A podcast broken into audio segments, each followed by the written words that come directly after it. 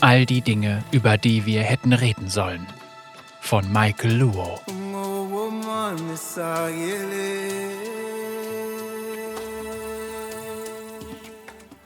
Cassante wischt sich über die Stirn. An seinen Fingern bleiben Schweiß und Schmutz kleben. Verwundet und mit gekrümmtem Rücken steht er da, ist aber noch immer größer als die Dutzenden Angreifer, die ihn umzingeln. Neben ihnen liegen ihre gefallenen Kameraden und brutzeln in der schurimanischen Hitze. Seine Gegner sind ausnahmslos Anhänger der Aufgestiegenen, ein fanatischer Kult, der Cassantes Tod sucht. Die übrig gebliebenen Fanatiker erheben ihre Schwerter. Cassante sieht das Funkeln ihrer Klingen. Er weiß, dass die Sonne über dem Schlachtfeld wacht und auf seinen nächsten Zug wartet. Der Gedanke daran, hier zu sterben, amüsiert ihn. Er spuckt auf den Boden. Es war ein einfacher Hinterhalt. Er ist nicht zum Stolz von Nasuma geworden, nur um in derselben Savanne zu sterben, in der schon seine Vorfahren gegen noch mächtigere Feinde gewonnen hatten. Die Aufgestiegenen waren bestenfalls Plünderer, angetan vom kranken Weltbild eines Zaubermeisters in Eroberungswut.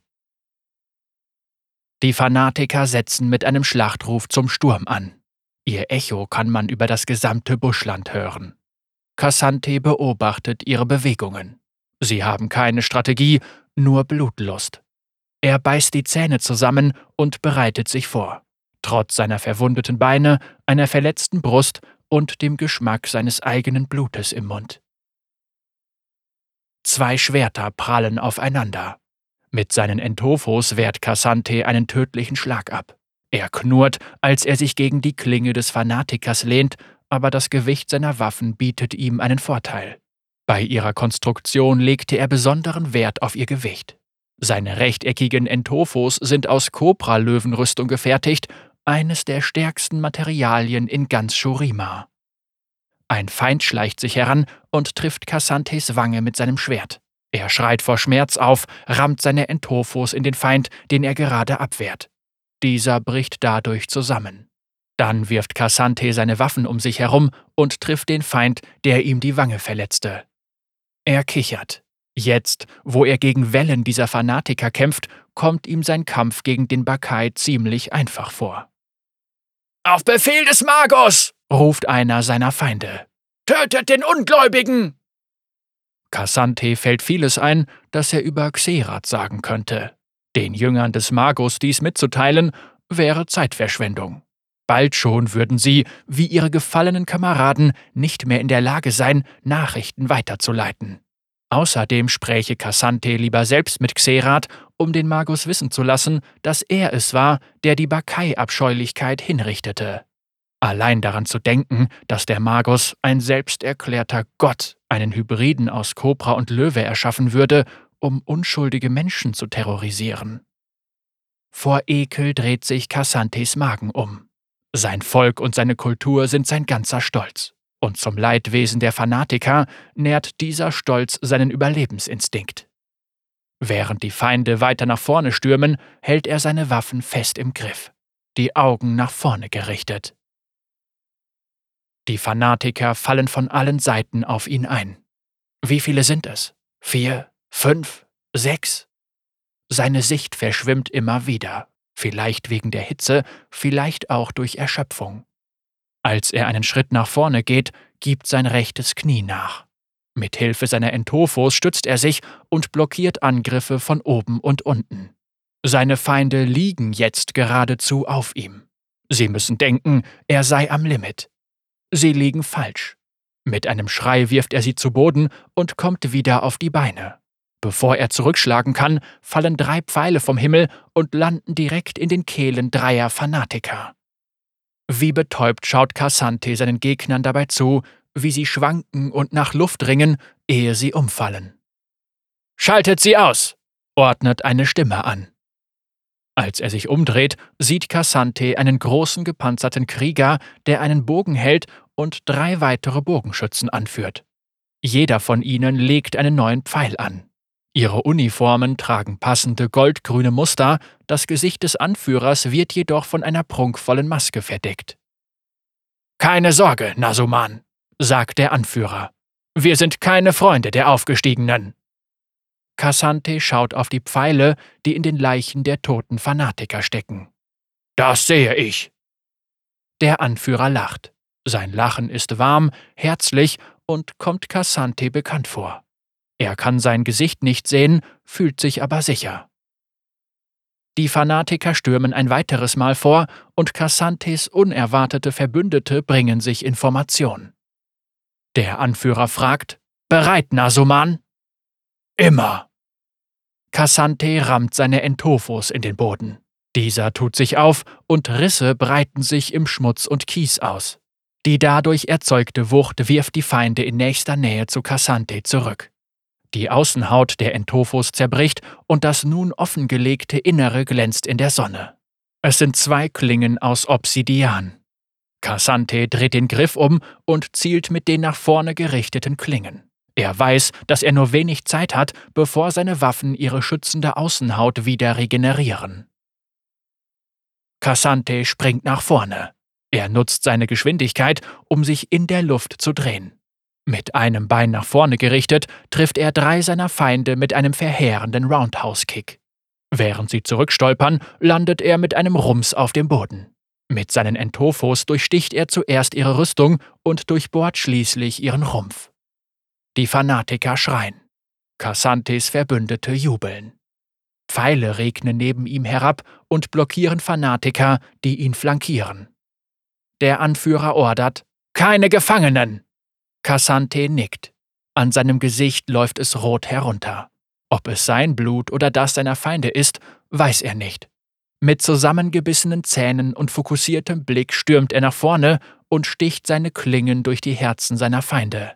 Einer nach dem anderen fallen sie um. Als sich der Staub legt, liegen die Fanatiker endlich neben ihren toten Kameraden. Es ist vorbei, stellt der Anführer zufrieden fest. Ja, sagt Cassante. Für den Moment.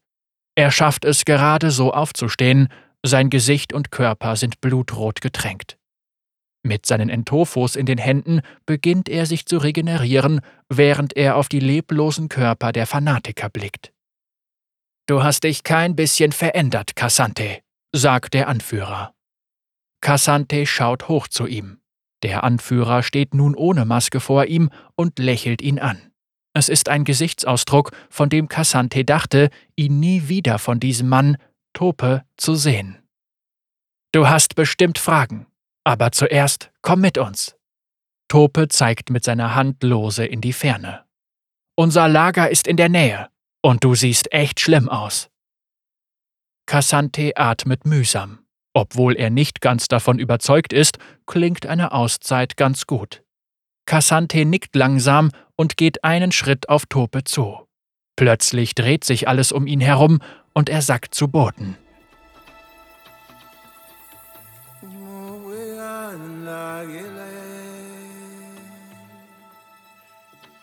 Als Cassante aufwacht, liegt er auf einem Holzbett in weiche Bettlaken gehüllt. Mit seinen Fingern fährt er durch den viridianischen Stoff und fühlt seine sanften, sehnigen Fasern ein Qualitätsmerkmal ossamalischen Stoffes. Das Zelt über ihm schützt ihn vor der Sonne, er kann das Treiben im Lager hören. Jemand schmiedet Eisen, Stahl wird gehämmert. Das alles sind Geräusche, die ihn an seine eigenen Waffen erinnern. Cassante schaut sich hastig um und sieht, zu seiner Beruhigung, seine wieder völlig regenerierten, gesäuberten und polierten Entophos am Bettrahmen lehnen. Er mustert die Kobralöwen-Intarsien an den Seiten, die er selbst geschnitzt und gezeichnet hat. Als Vorbild dienten ein paar von Topes alten Zeichnungen. Cassante fragt sich, ob Tope das aufgefallen ist. Würde er etwas sagen, wenn dem so wäre? Was, wenn Tope falsche Schlüsse daraus zieht? Es ist ja schließlich Jahre her. Cassante überlegt, wie lange denn genau. Zwei ganze Tage, sagt eine Stimme. Du hast geschlafen wie ein kleines Panzergürteltier.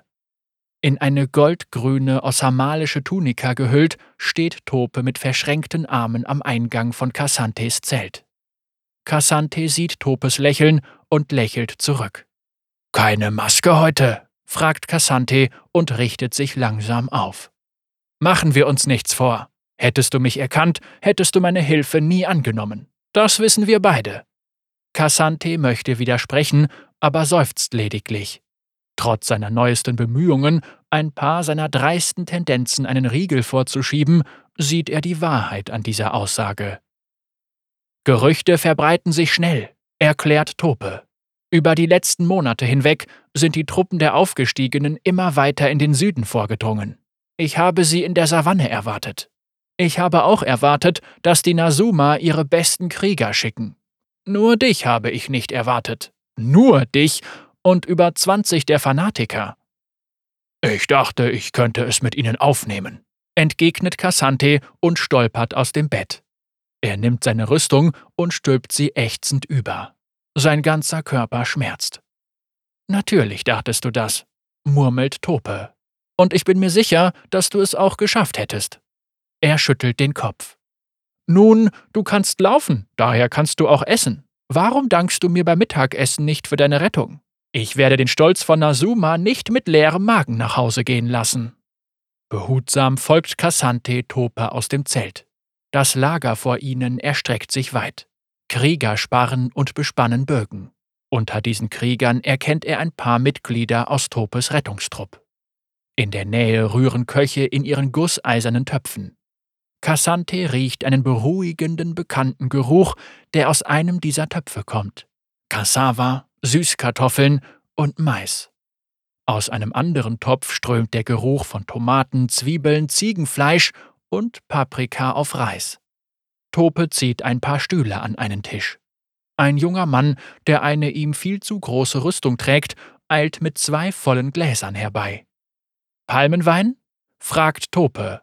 Cassante überlegt. Das ist immerhin das Kultgetränk seiner Heimat. Aber er lehnt ab.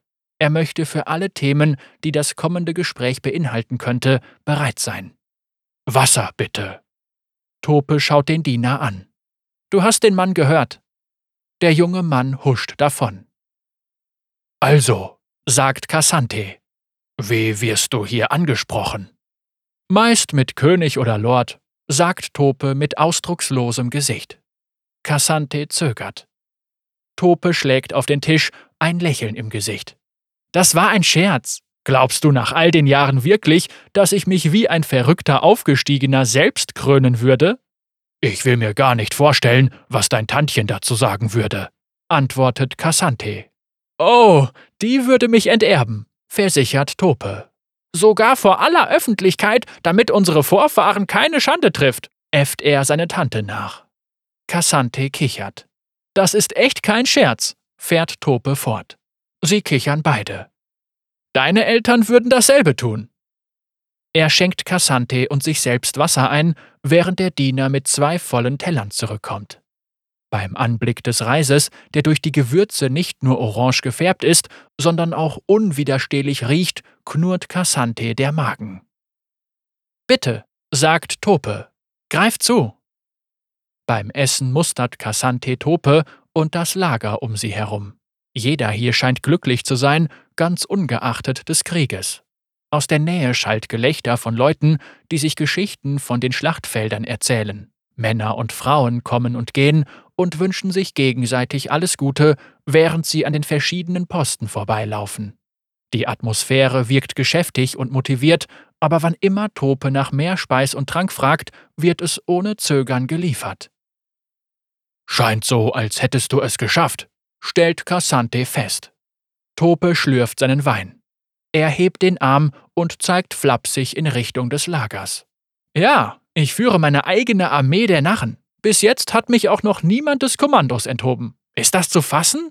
Du bist viel zu stur dafür. Das sagst gerade du. Die beiden schmunzeln. Cassante fallen die rauen Stellen an Topes Gesicht auf. Altersmakel und ein paar Narben. Waren sie neu? Oder sind sie ihm zuvor nicht aufgefallen? Cassante fühlt etwas. Ärger, Trauer, Wut. Schuldgefühle lähmen ihn. Er ist weiter und schaut durch das Lager. Das Treiben dort erfüllt die Pausen in ihrem Gespräch. Kommandant, sagt Tope, so sollten Sie mich nennen. Ich mag das nicht, deshalb habe ich Ihnen kommandiert, das zu lassen. Immerhin bist du nicht der Stolz von Ossamal, entgegnet Cassante. Ha, dieser Titel hat schon immer besser zu dir gepasst als zu mir.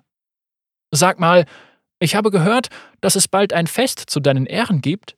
Ähm, ja, in der Jägerhalle in Nasuma, antwortet Cassante verlegen. Tope sieht beeindruckt aus. Genau dort, wo wir früher trainiert haben. Das ist großartig. Ich nehme an, dass deine Eltern auch kommen? Ich habe sie nicht davon abhalten können. Das hätte ich gerne gesehen.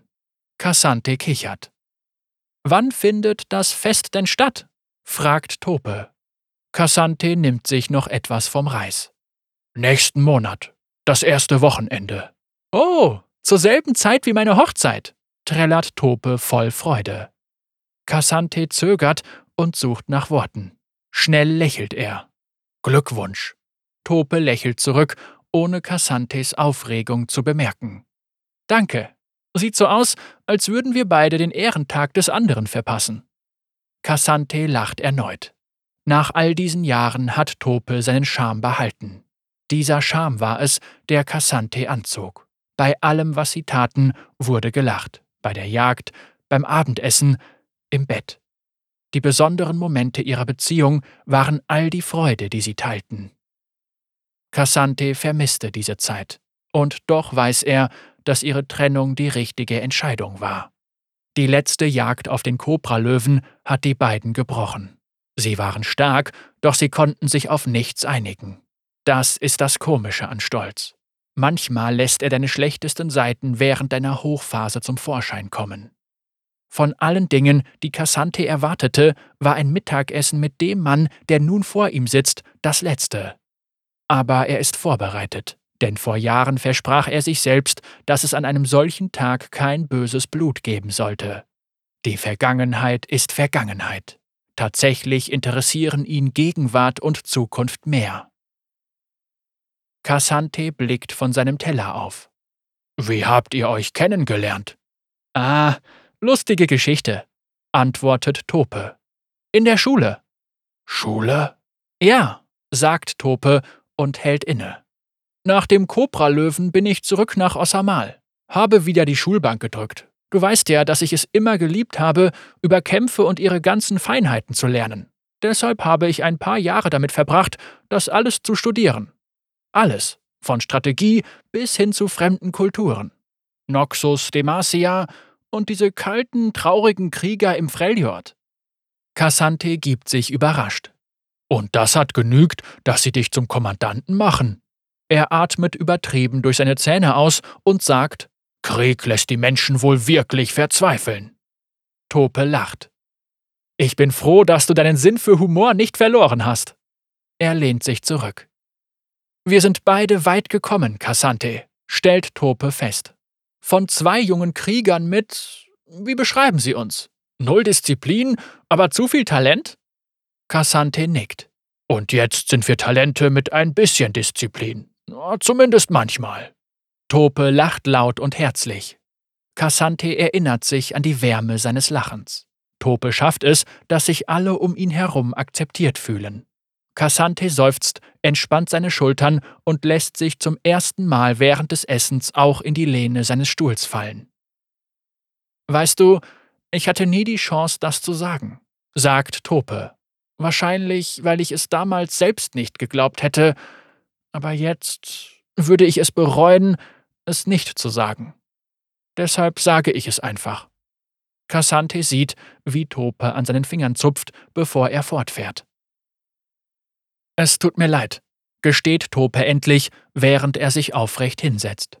Ich habe dich damals nicht unterstützt, also während des Kampfs mit dem Kobralöwen. Zumindest nicht so, wie du es dir gewünscht hättest. Ich wusste nicht, wie viel dir das bedeutet. Nein, unterbricht ihn Cassante. Er dachte über dieses Gespräch sehr oft nach. Vor ein paar Jahren war es das Einzige, woran er denken konnte. Er ging immer und immer wieder durch, warum und was er damals fühlte. Später dachte er immer weniger daran, und irgendwann fühlte es sich eher wie eine Lektion an, eine Erinnerung, wie sich ihre Beziehung über ihn hinaus entwickelte. Das ließ ihn erkennen, welchen Schaden sein Stolz anrichten kann. Er brauchte sogar noch länger, um zu verstehen, dass sein Stolz eine Kraft ist. Eine Kraft, die andere vertreibt und das Blatt in der Schlacht wenden kann. In der Liebe ist es nicht anders. Gegner zu töten ist etwas Direktes, Konflikte zu lösen aber nicht. Cassante denkt nur noch selten oder gar nicht an dieses Gespräch zurück. Er hat nicht erwartet, es jetzt zu führen. Aber all die Jahre, in denen er überlegte, was er sagen könne, zahlen sich jetzt aus. Nein, wiederholt Cassante entschlossen und lehnt sich nach vorne. Ich habe dich verletzt. Er atmet aus. Ja, der Kobralöwe war erdrückend. Und ja, ihn zu erlegen hat mir alles bedeutet. Ich wollte beweisen, dass ich Nasumas bester Krieger bin, aber ich wollte es auf eine Art und Weise tun, die dich nicht abwertet. In Wahrheit habe ich deine Notizen genutzt. Du hast herausgefunden, dass es der Bakai war. Das hat mir erlaubt, die Sache, die wir gemeinsam begonnen haben, zu beenden. Dafür bin ich dankbar. Cassante schaut auf ihre Teller herab. Bei beiden ist noch die Hälfte übrig. Ein Zeichen eines tiefgründigen Gesprächs. Er und Tope schauen sich in die Augen. Auch ich hätte dir ein besserer Partner sein können. Und das tut mir leid. Wirklich. Er spürt die kühle Wüstenluft auf seiner Haut und sieht, wie sich Topes Gesichtszüge entspannen. Die Sonne muss untergegangen sein. Wann genau weiß er nicht. Er atmet durch und lächelt. Du solltest mir aber auch danken. Ein amüsiertes Ach kommt von Topes Lippen. Er nimmt einen Schluck Wein zu sich und fragt Cassante: Und warum? Ich habe dir durch mein Handeln anscheinend in deiner Karriere und deinem Liebesleben geholfen. Tope schießt der Wein aus der Nase. Er wirft den Kopf zurück und lacht ausgelassen. Es ist ansteckend. Das lebhafte Lachen der beiden vermischt sich mit den Lagerfeuergesängen und Tänzen. Dein Stolz, sagt Tope, ist nie ganz verschwunden.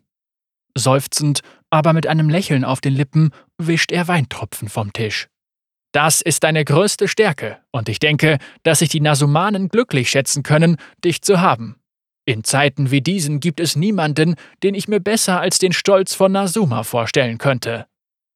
Cassante lehnt sich zurück und genießt den weiten, offenen Himmel.